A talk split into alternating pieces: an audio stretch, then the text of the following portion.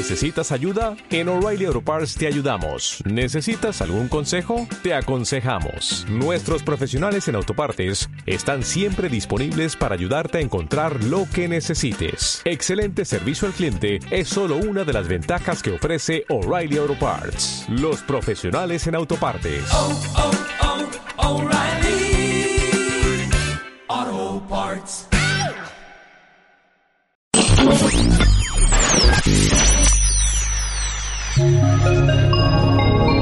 Desde Buenos Aires, Argentina, en el 1030 de AM, Del Plata.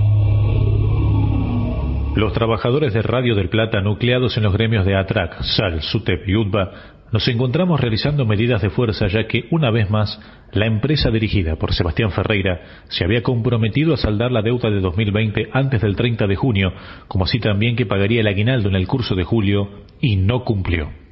Tampoco se cumplirá lo acordado sobre el pago en cuotas de la deuda 2019 que debía comenzar a efectivizarse en agosto. A este panorama se suma la falta de aportes previsionales y de la cobertura social, reclamo que los gremios vienen realizando desde hace años.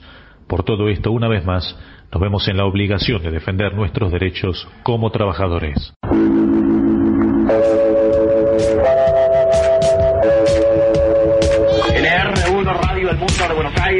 Sus ondas cortas LRX, LRX1 y su cadena de emisoras. Los medios de comunicación, la mayor parte de ellos son privados, no informan de los avances del país. Una pregunta inocente, Víctor Hugo, ¿cómo se llama tu programa en Canal 9? Bajada de línea. Vamos a las preguntas de los ¿Qué quiere decir? ¿Qué, qué, significa eso? ¿Vos pensás que me bajan línea? Eh, ¿Que, se, que bajas línea? bajas línea? Caja Negra. Pero lo más importante es saber de dónde viene la información o la desinformación. Un recorrido semanal sobre las noticias y sus protagonistas. No se preocupe, presidente, por las tapas de un diario. Preocúpese por llegar al corazón de los argentinos.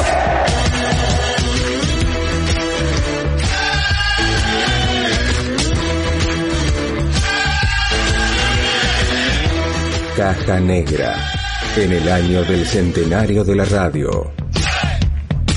Hola, hola, amigueters, ¿cómo están? ¿Cómo les va? Bienvenidos y bienvenidas a la edición número 223 de Caja Negra, Archivo de Radio. Una colección de momentos compendiados, comprimidos y editados para conformar un recorrido noticioso que permita repasar y repensar la actualidad.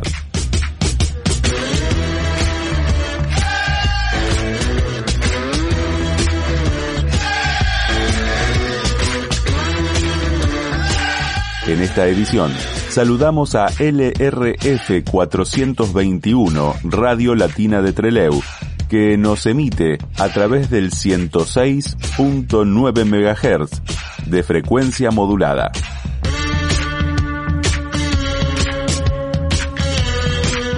Los caminos de la información generalmente carecen de mapas y señalización. Por eso, cada semana Caja Negra elabora su propio plan de acción. Inicio de itinerario. Eh, por supuesto que es responsabilidad del Poder Judicial y del Poder Ejecutivo. No se puede ser héroe y represor. Estos son unos asesinos. Agarraron nuestras ollas de comida, los tiraron. Para que nosotros no seamos solamente que vengamos a darle la comida a los niños. Esta información que se, que se plantaba que forma parte del crimen de desaparición forzada. Segundo y tercer cordón de conurbano tienen más disponibilidad, pero si vos tomás la zona del primer cordón ya el, porcentaje de ocupación es más alto estamos planteando la necesidad de que sea reconocido el trabajo de las mujeres que llevan adelante los comedores y los merenderos, primero como un trabajo esencial en el marco de la pandemia. Que se labure fuerte con las verdulerías y almacenes el compromiso de abastecimiento para garantizar eso, que los precios que se construyen acá en el mercado central puedan llegar a, a todos y todas. El proyecto se ocupa de una manera integral de la justicia federal, con asiento en la ciudad autónoma y también en Buenos Aires, en las provincias. Caja Negra. Sería muy triste, no solamente para la nación, sino para la región provincial y para todos que una empresa de esas características quiebre. Archivo de radio.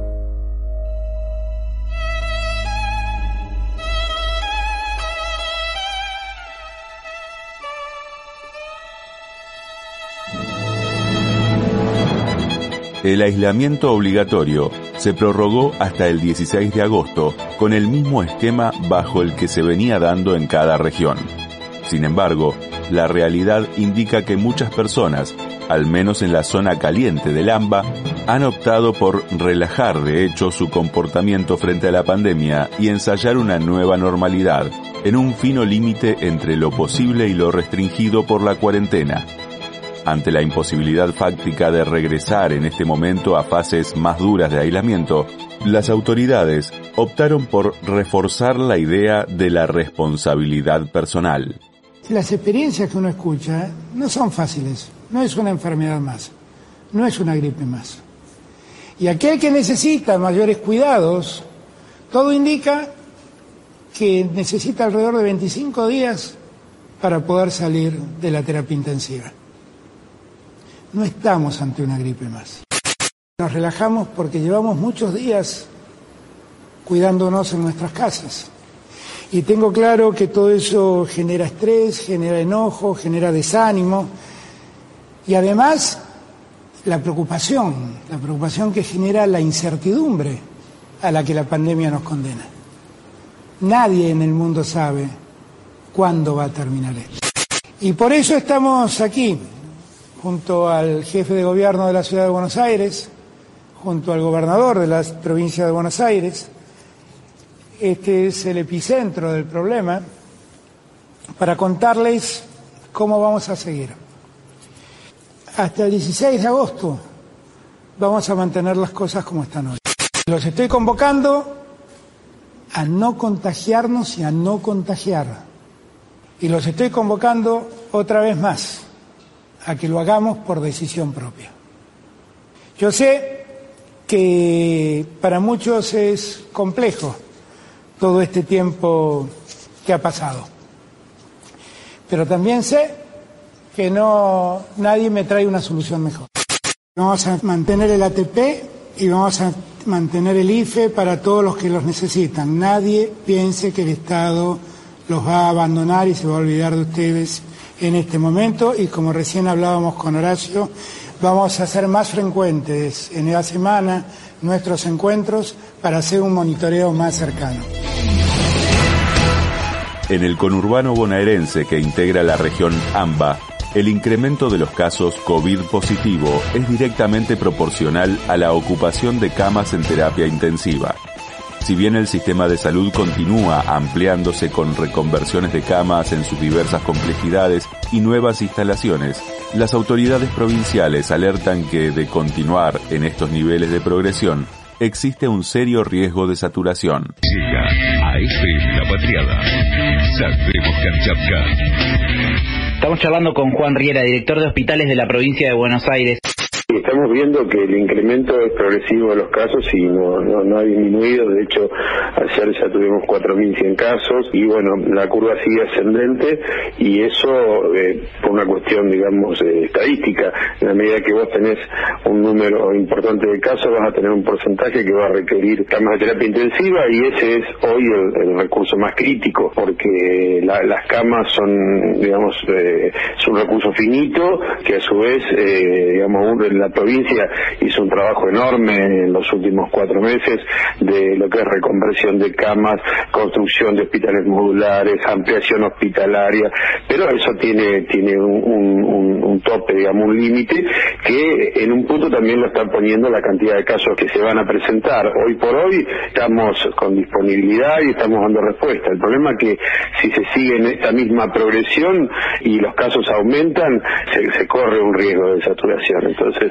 eh, eso es lo que más nos preocupa y nos ocupa porque, bueno, estamos trabajando con, con, todos los, escenarios posibles para tener respuesta a lo que se pueda presentar, como por ejemplo eh, cuando los hospitales más complicados, que son los que los que se encuentran en el primer cronómetro urbano, zona este, oeste, zona sur, son los que más se ven demandados y, y bueno, eh, ahí trabajar fuertemente para poder derivar a aquellos pacientes que están más estabilizados, eso te permite liberar camas, estamos yendo diariamente a los hospitales con, con mayor demanda y, trabajando junto con los equipos de directores para, para generar más camas donde, donde el hospital lo permita, eh, por ejemplo el Eva Perón de San Martín tiene 10 camas más de, terapia que se están poniendo eh, activas, el Balestrini que estuvimos ayer pudimos reconvertir 13 camas más, eh, bueno, se trabaja muy fuertemente,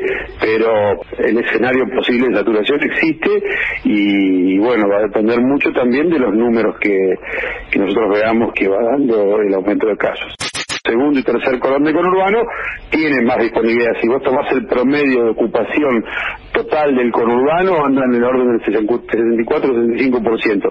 Pero si vos tomás la zona del primer cordón, ya el porcentaje de ocupación es más alto.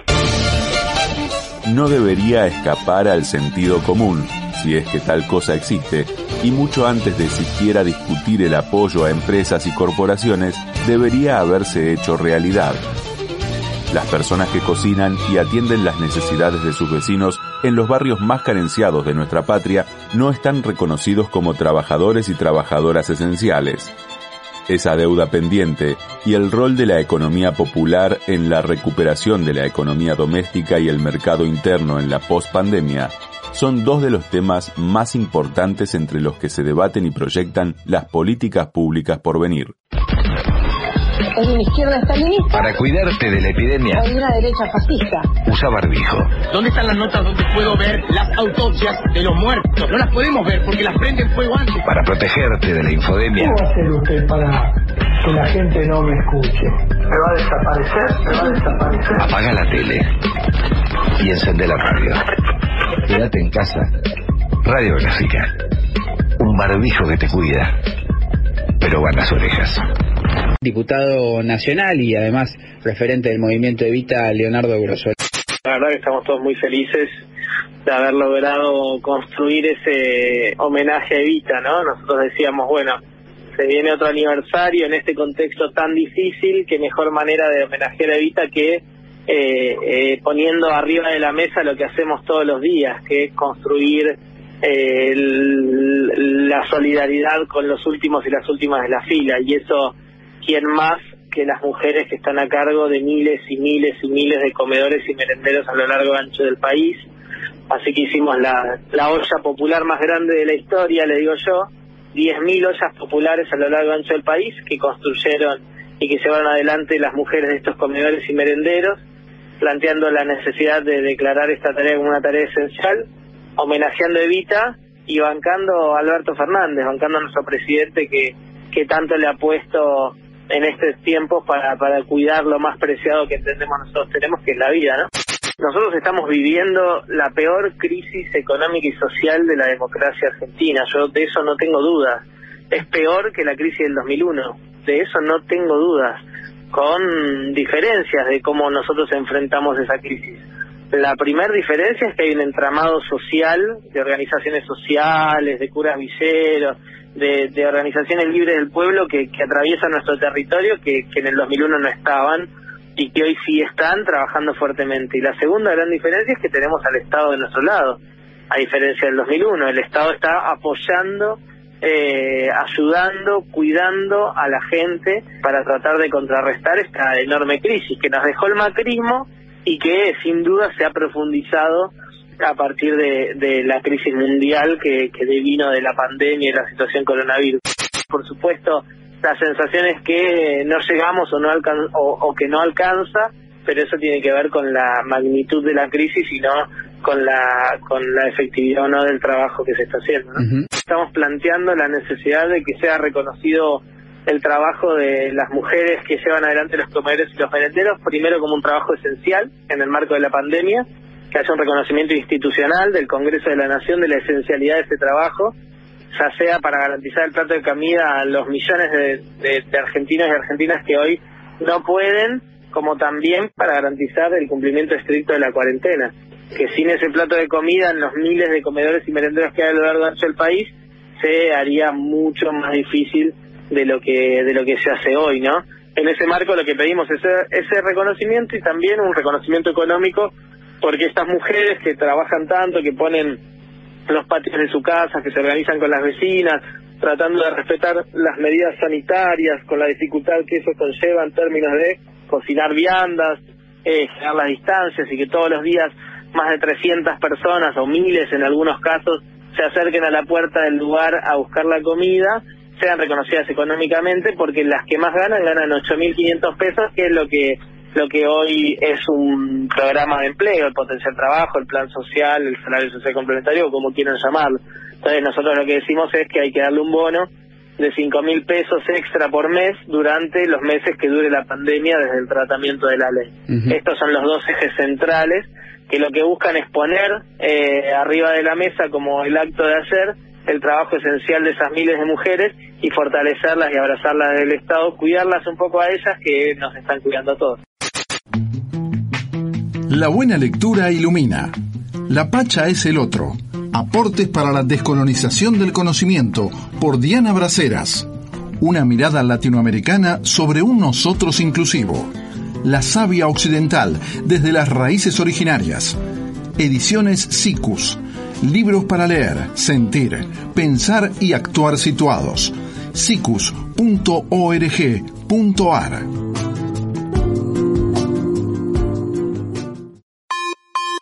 ¿Escuchaste algo interesante en la radio y lo querés guardar? Entra a radiocut.fm. Escuchalo, recortalo, compartilo. radiocut.fm. Una manera diferente de escuchar radio. Panorama Federal Caja Negra.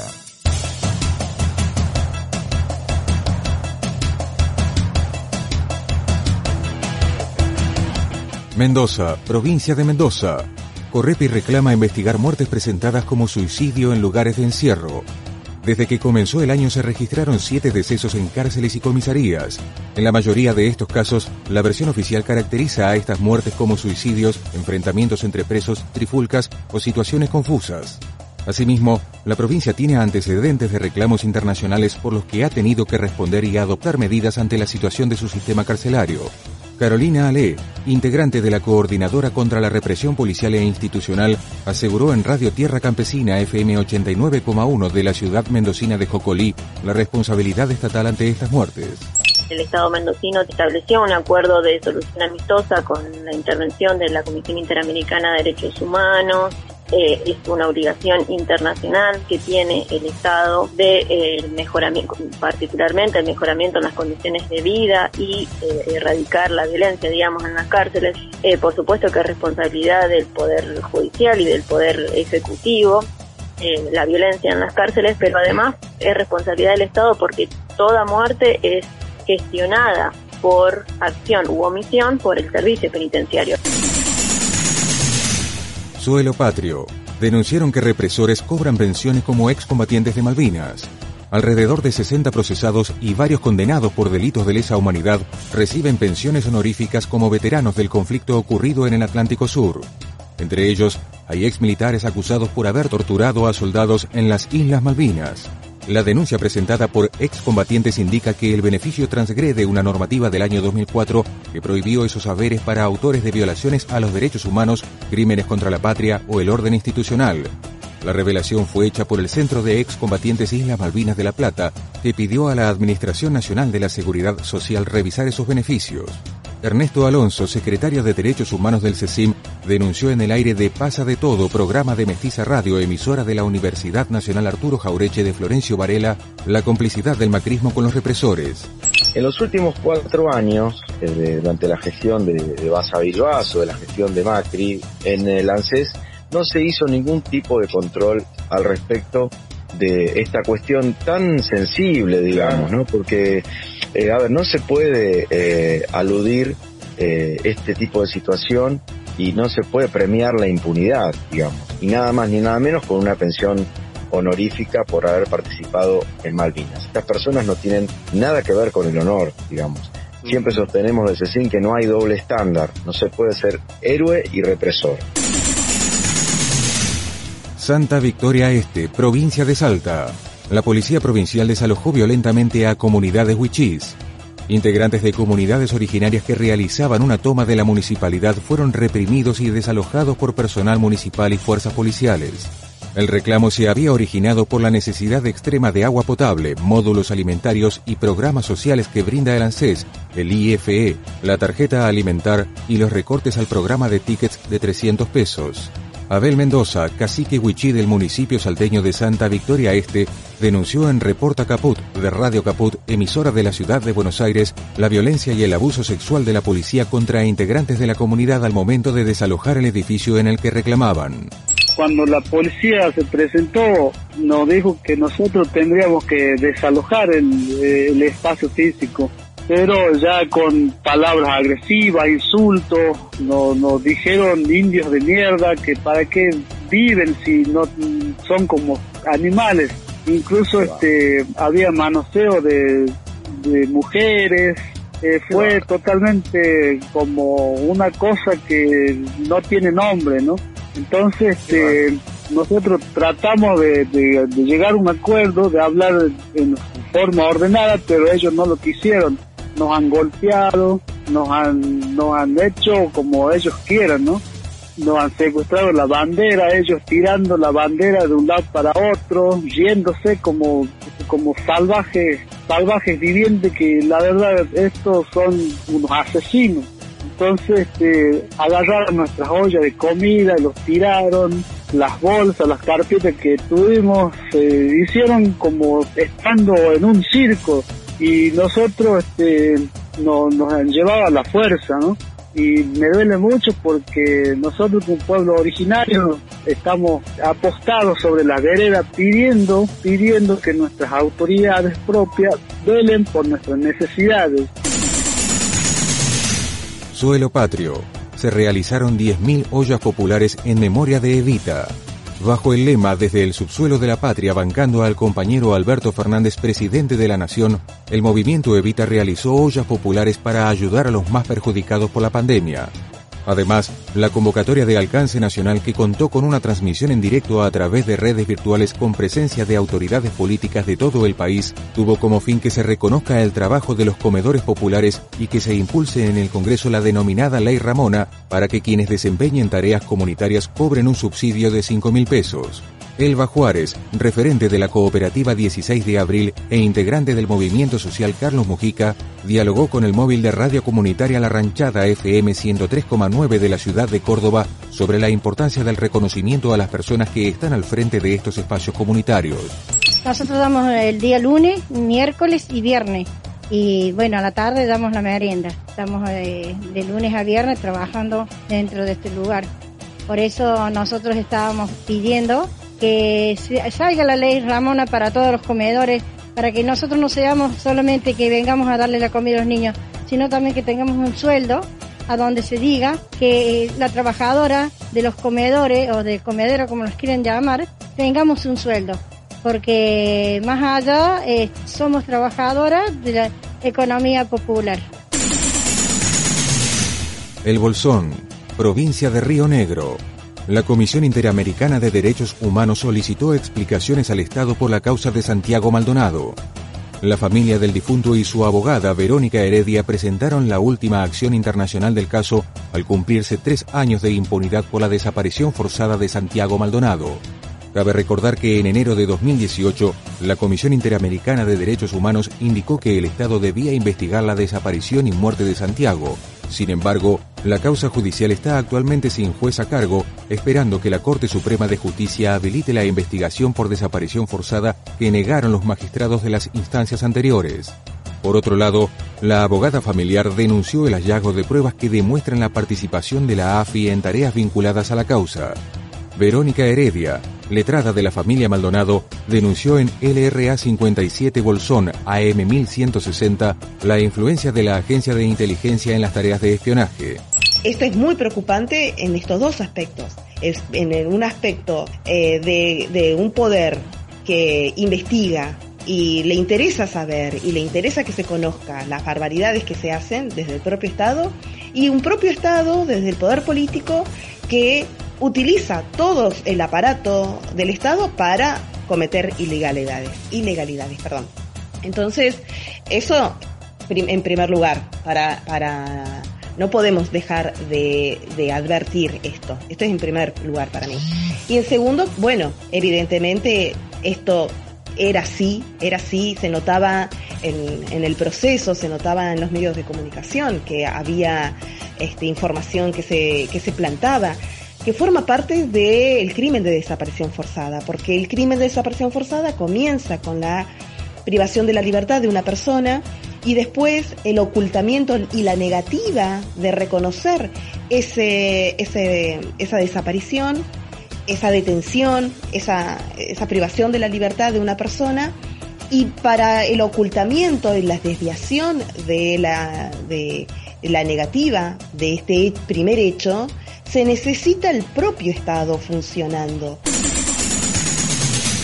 Panorama Federal Caja Negra.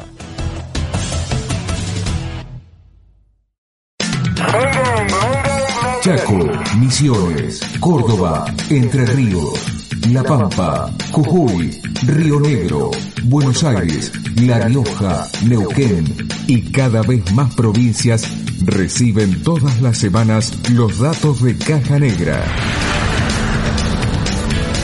Accede a nuestro mapa en www.cajanegra.org.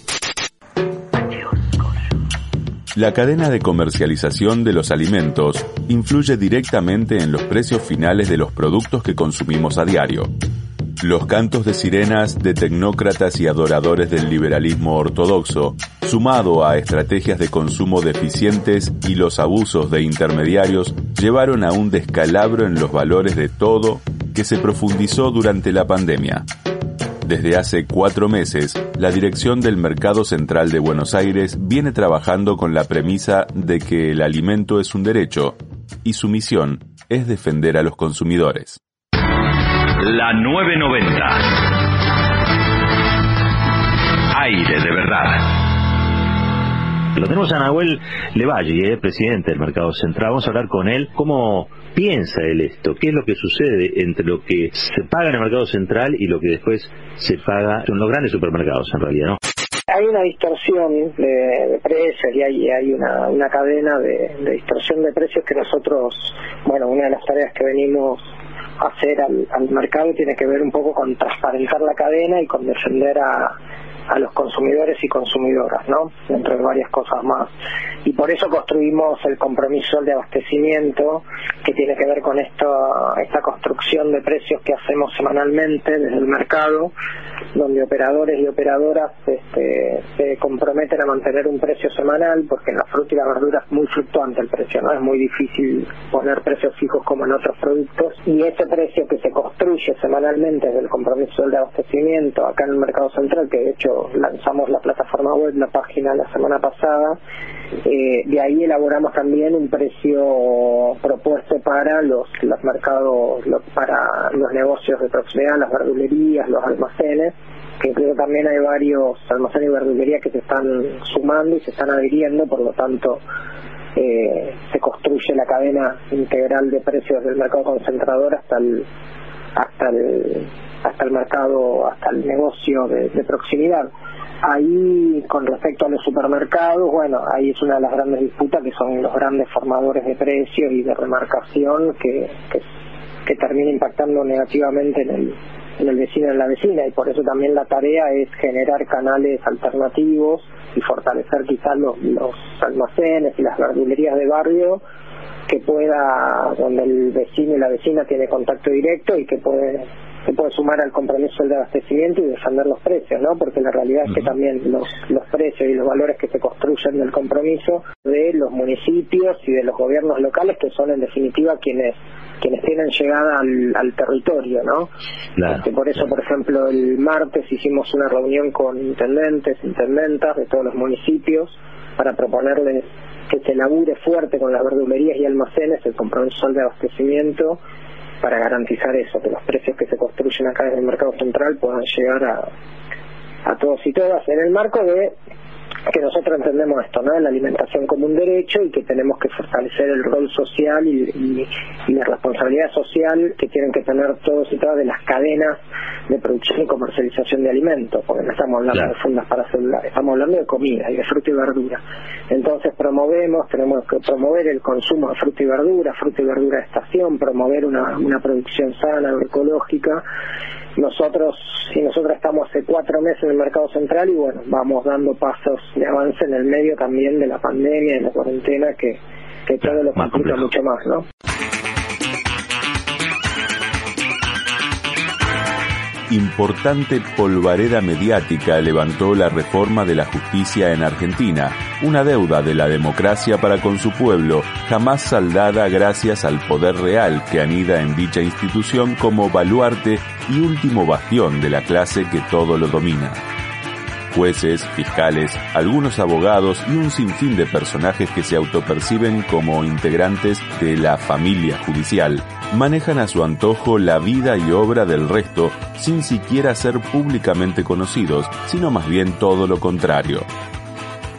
Los últimos estertores del anquilosado poder judicial tronan y hacen bulla ante el inexorable avance del derecho popular a una justicia verdadera, transparente y democrática, y la pérdida de sus privilegios.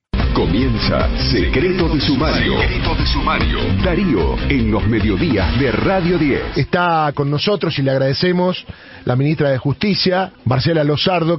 Ahora esta reforma viene a dar una respuesta porque siempre se supo que existe la interferencia de los poderes políticos, de los poderes fácticos, como dijo el presidente, y se quiere terminar con esto.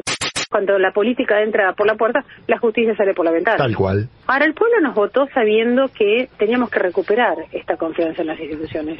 El pueblo nos votó por esto. Hoy estamos presentando este proyecto, que es un proyecto demorado, porque todos sabemos que este era un proyecto que ya lo veníamos trabajando. Ahora, si nosotros pensamos que nuestro presidente, ni bien asumimos, ya lo primero que hizo fue intervenir eh, la AFI, una de las primeras medidas que fue para limitar los servicios de inteligencia en la justicia, que solo pudieran intervenir en investigaciones de terrorismo, de delitos federales complejos, contra poderes públicos, contra el orden institucional, y a su vez transparentó los fondos reservados del AFI, que realmente me parece una medida increíble y, y sobre todo muy valiosa, es parte del comienzo de una reforma, porque la reforma no es solo esto, o sea, eh, decir, bueno, vamos a crear juzgados, no, tiene que ver con toda una lógica. Y esto es como debe explicarse esta reforma. Yo recién escuché que decían sí, que justo ahora con la pandemia. Yo pregunto, ¿por qué no es importante esto? ¿Por qué no es importante esta modificación? ¿No es importante, por ejemplo, que podamos darle los instrumentos necesarios para las investigaciones y para los jueces en el tema de trata de personas? Esto tiene que ver con la política tiene que ver con los ciudadanos. ¿No es importante, por ejemplo, el lavado de dinero, la evasión impositiva, eh, los temas aduaneros, los contrabandos? O sea, la justicia federal es más que aquella que se quiere poner pensando en el funcionario público. El proyecto se ocupa a ver, de una manera integral de la justicia federal, con asiento en la ciudad autónoma y también en Buenos Aires, en las, provincias, en las provincias, porque la justicia federal es de todo el país, tanto materia penal como materia no penal. Entonces, cuando pensamos en la reforma, la reforma decimos, sí, es necesaria. ¿Y por qué es necesaria? Porque le tenemos que brindar a los ciudadanos que, que acuden a la justicia una respuesta eficiente, eficaz, en un plazo razonable, también hay que darle herramientas adecuadas para que todos los que operan en el sistema puedan gestionar correctamente. ¿Para qué? Para que no tengamos juicios de 10 años, 15 años, 20 años, 25 años. Yo hoy en medio estaba explicando, ¿no es importante, o sea, eh, avanzar en juicios tan importantes como 26 años el juicio este, para saber qué ocurrió en la AMIA, la voladura de la... Entonces, cuando se dice justo ahora, ¿esto a quién le importa? A los argentinos. ¿Qué es lo que se está proponiendo?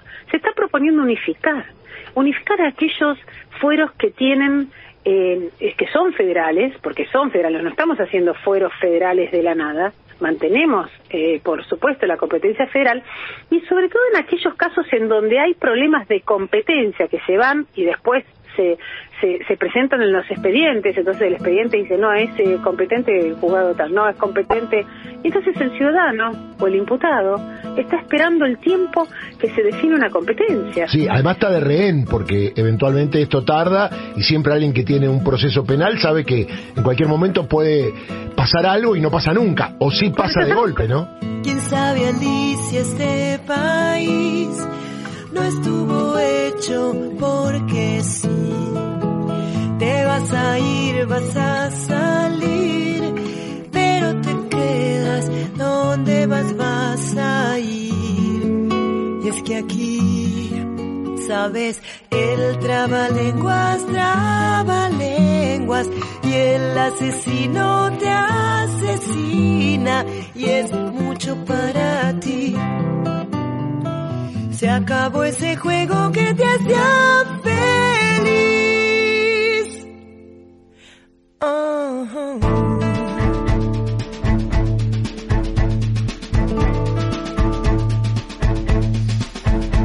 No cuentes lo que viste en los jardines, el sueño acabó.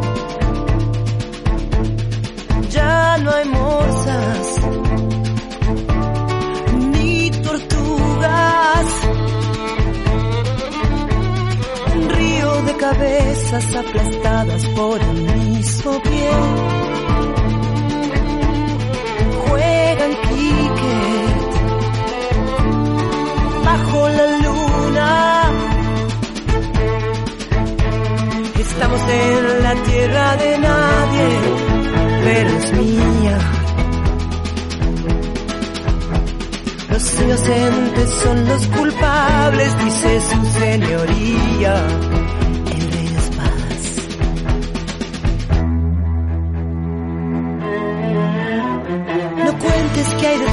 De aquel espejo no tendrás poder. Ni abogados, ni testigos. Enciende los candiles que los brujos piensan envolver. A nublarnos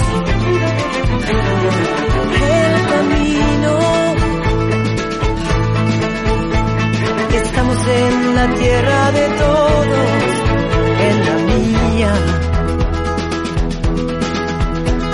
Sobre el pasado y sobre el futuro, ruina sobre ruina. Querida Alicia.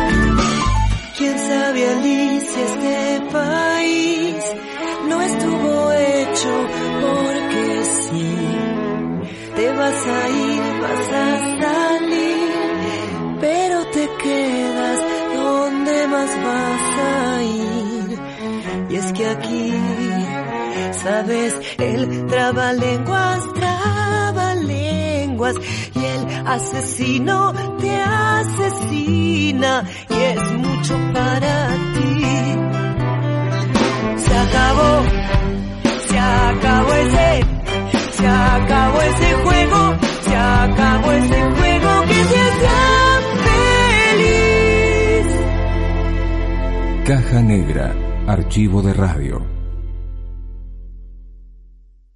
La información que se oculta detrás del blindaje, encontrala en Caja Negra. Tocar los intereses de los poderosos no es tarea fácil, ya que nunca se trata de justicia, sino más bien de política. Así como las cárceles están llenas de ladrones de gallinas, los que se roban millones ríen y alzan sus copas desde sus yates toda vez que alguien, o algún grupo, ensaya un acto reparador respecto a sus fechorías. El caso de la empresa Vicentín es paradigmático. El emporio agroindustrial que bancó la campaña Macri presidente a cambio de favores financieros obtuvo préstamos espurios que fugó vaya a saber dónde junto con los dólares que debía pagar a los productores por sus cosechas y ahora resiste no solo una intervención que ya no será, sino una auditoría y desplazamiento de su cúpula ejecutiva que sería por lo menos una prenda de paz. 899 89 Radio con vos. Radio con vos. 9. Con vos. Estamos hablando con el secretario de Justicia de Santa Fe, el secretario de Justicia de Omar Perotti, el gobernador santafesino. Para la gente que está pendiente, porque su empleo depende de esto, porque el, cobro de sus acreencias depende de esto, ese tendal de 2.000 productores, algún horizonte, digo, si el gobierno da marcha atrás con la intervención y ustedes se retiran de la negociación, ¿qué pasa? ¿Va a la quiebra, Vicentín? Mire, supongo que como nos manifestaron ayer eh, la empresa, deben tener pensado alguna estrategia de salvataje. Eh, sería muy triste, no solamente para la nación, sino para la región provincial y para todos que una empresa de esas características quiebre. ¿Por qué? Porque primero se verían totalmente resentidos las fuentes laborales. En segundo lugar, todos los acreedores, sobre todo los granarios que confiaron en, los dirigentes de esta firma, verían insatisfechas sus acreencias. Yo lo que quiero dejar marcado, aprovechando tu, tu amplia audiencia, es que en relación a la a la disputa, expropiación sí, expropiación no. Acá hay una expropiación que ya se consumó. Acá hay sí, por eso, por eso digo, eso, eso, es lo que venimos nosotros contando. fue la del directivo de Vicentín, que al presentarse en concurso dejaron el tendal de los acreedores sin atender. Entonces aquellos que con cierto eh, fortaleza propugnaban por la defensa del derecho de propiedad, los dirigentes de Vicentín lesionaron el derecho de propiedad de todos los que han sido perjudicados Yo no tengo dudas que esto fue así, Somaglia, pero le pregunto, usted cuando dice sería triste que quiebre, después de haber desplegado el plan Perotti como la alternativa superadora de la expropiación, ¿no se está limitando al rol de mero observador? Porque ustedes, eh, eh, la verdad que son el gobierno de la provincia y el gobierno nacional inicialmente había dispuesto una medida que podía preservar el capital del Banco Nación, los empleos, las acreencias de los productores y ante una manifestación decidió marcha atrás y el, gobierno de la provincia, si ahora se retira, también está haciendo marcha atrás de lo que al principio propuso. No, me parece que, que hay coincidencia en la acción del gobierno nacional con el gobierno de la provincia. El gobierno de la provincia eh, se había comprometido a la articulación del deseo nacional y provincial del rescate empresario. Eh, este BNU que acabo de citar, que prácticamente se corresponde con la decisión de ayer, nosotros no abandonamos el deseo de salvataje y menos cerramos las puertas definitivamente. Eh, si el juez resuelve autorizando nuestra intervención, asumiremos la responsabilidad que lo solicitamos hace tiempo atrás. Entonces, los hechos se van eh, produciendo día a día y muchas las alternativas o los hechos históricos nos marcan la necesidad de acometer diversas acciones. Hoy, ayer en una audiencia no nos pusimos de acuerdo y no podemos avanzar. Para armar el fideicomiso, que es la herramienta del salvataje, el fideicomiso es un contrato. El contrato deberían firmarlo los administradores de Vicentín y el estamento estatal. Si los dirigentes de Vicentín no quieren firmarlo, eh, no podemos celebrar ese contrato. Por lo tanto, eh, ese contrato al estamento estatal también lo habilitaba para sentarse con los acreedores y negociar la cancelación de sus acreencias. Si no tenemos esa herramienta, ese instrumento, no me puedo sentar válidamente con ellos a, tratar el rescate conjunto y de manera mixta esa empresa. ¡Qué frío, mozo! En la Catedral La Galena. Una copita de lágrima de indio. En el combinado de tus abuelos. Esta es la hora del buen humor y la sana alegría. En la mítica Siete Mares o en la compacta Espica. Eh, los extrañé a todos. Y me extrañé yo mismo. Un siglo de radio.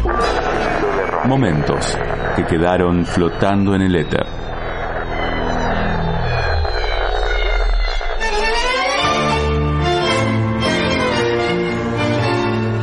Antes de cumplir los 12, una maestra quedó impresionada por su forma de recitar un poema de Olegario Andrade. Luego de cumplir una respetable trayectoria como recitador oficial, al dejar de ser un niño, el joven Antonio Carrossi ingresó a leer avisos en la propaladora de su pueblo, General Villegas. En una de esas travesías lo escuchó un publicista porteño que le dio la oportunidad de iniciarse como locutor a la mañana en Radio del Pueblo y por la tarde en Radio Belgrano. Este joven alto, inquieto y flaco, recién en 1948 compuso el alias con el que todos lo recordaríamos, Antonio Carrizo. Bueno, la radio es mi profesión. Se ha mezclado con algunas vocaciones personales mías, que son los libros, las lecturas.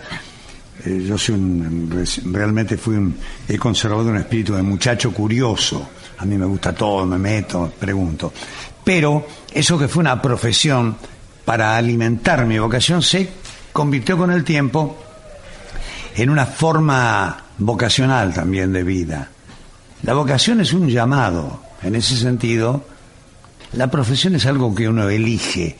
En algún momento mi profesión enriqueció en el más estricto y amplio sentido de la palabra, como datos sociales, culturales y económicos. La profesión enriqueció mi vocación y la vocación adornó mi profesión. La orquesta típica dirigida por Lito Rodríguez. Belgrano 75 el domicilio, Rivadavia Estación América en la provincia de Buenos Aires. Durante décadas estuvo al frente de la vida y el canto en Radio Rivadavia programa capaz de combinar música y palabras en equilibradas dosis. Si supiera que la extraño, quizás vendría de nuevo. Su recuerdo me hace daño y ella no siente de ruego. Si supiera que la extraño, que cobarde el corazón. Lito Rodríguez, su orquesta típica, cantando Nino Omar de América, Rivadavia, Estación América en la provincia de Buenos Aires, la calle Belgrano 75. Lito Rodríguez, director de orquesta. Si supieras que la extraño, tango Héctor Varela Iguay. Lito Rodríguez, su orquesta, Nino Omar, matando, Lito, matando. Oiga, Lito viejo, capotazo, escuche. Como en el Prado italiano en Villegas, Lito. Oiga esto, viejo. Como en el Prado español en Villegas, oiga, oiga. No hay mejor entrenamiento que las tandas comerciales, pero ya no se usan las tandas comerciales. A mí me gustaban mucho las tandas comerciales. Antes era un librito. Ah, me, me encantan las carpetas. Yo me mataba haciendo. Yo creo que no había una prueba más grande de profesionalismo que las tandas comerciales. Había que leer avisos que había redactado gente diferente, leerlos, a veces haciendo tiempo, a veces rápidamente. Era un, un gran entrenamiento. Para mí fue siempre una cosa que me gustó mucho. Acondicionador Feder BGH 5 cuotas, cómprelo en Grinal San Justo. A un modelo de Miguel Palmer le seguirá otro de Miguel Palmer, es la forma de calzar bien. Para su comodidad no cerramos a mediodía, Muebles Independencia, Independencia 3545. Señor Calce Bien, Aidel, Arte del Calzado, Florida 663.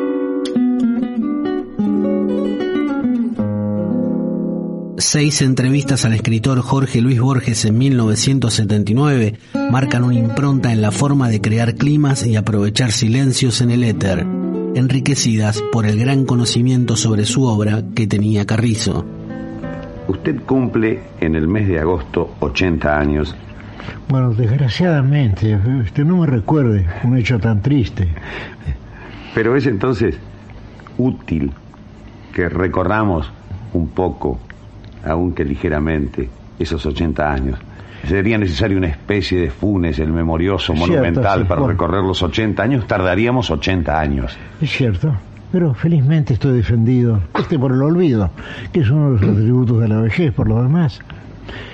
Y, y además conviene eso. Yo recuerdo una frase de Blake que dice, ¿cómo es? El tiempo es un don de la eternidad.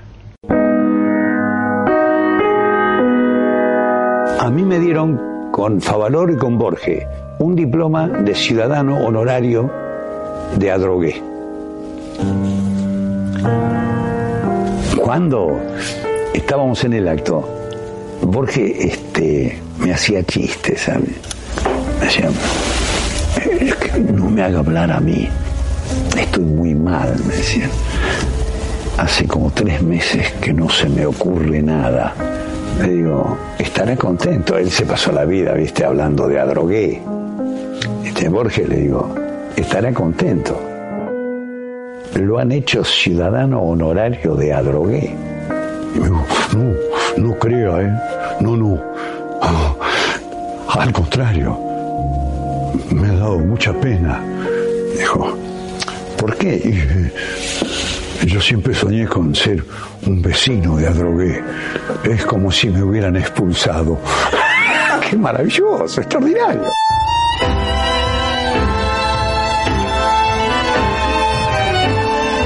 Es considerado maestro por los referentes de la radiofonía argentina. Sobre él, Cacho Fontana dijo, le debo a Carrizo gran parte de lo que soy. Héctor Larrea a su vez consideró, Carrizo es la radio, y Carrizo para mí, cuando era chico, era mucho más que la radio, era gran parte de mi vida posible. Yo escuchaba esa voz en los años 50 y decía, ¿cómo puede haber algo tan comunicativo, tan perfecto? Él enseñaba sin proponérselo, tenía la calidad del maestro.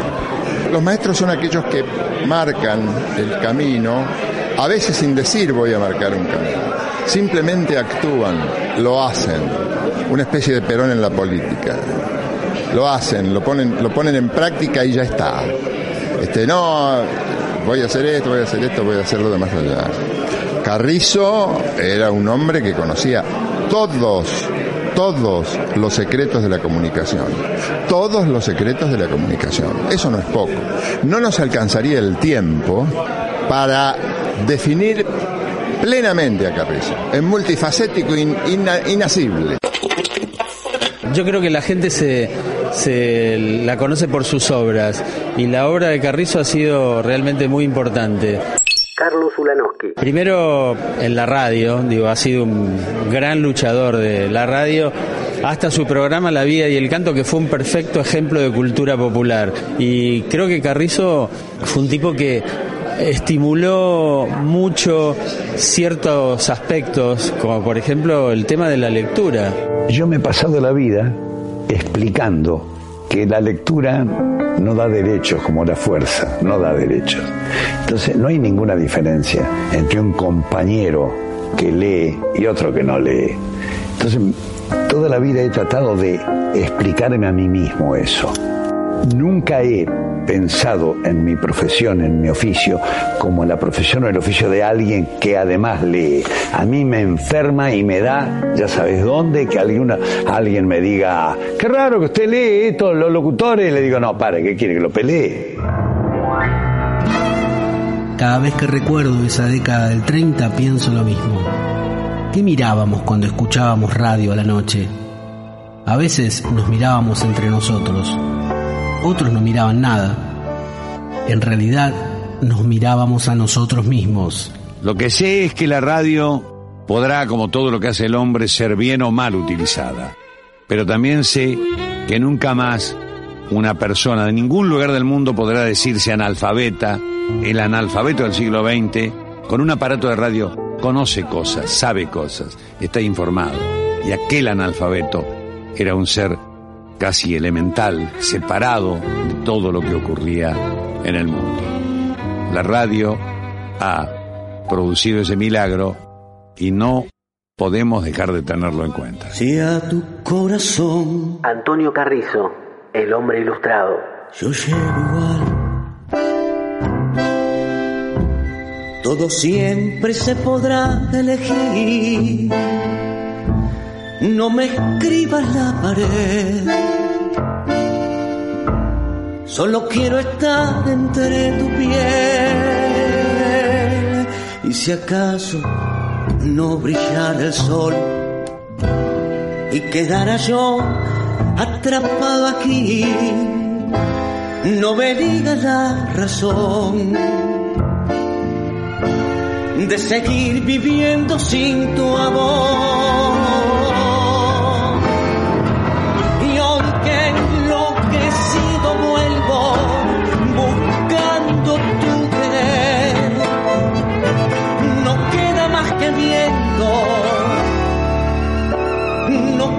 Más que viento.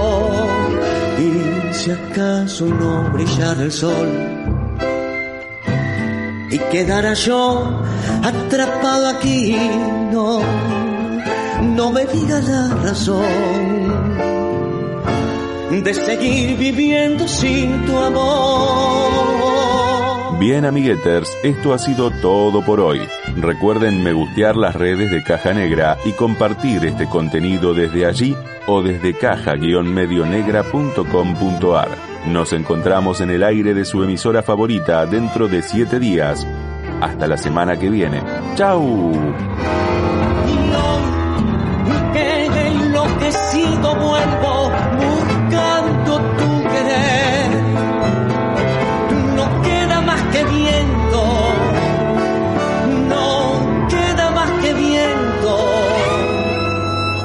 Cuidan de caja negra. Y si acaso no brillara el sol. Matías Levín, Miguel Maciel, y quedara yo atrapado aquí, no, Julián Belistri, no vería la razón. Mayra Torres, Julia Caimen, de seguir viviendo sin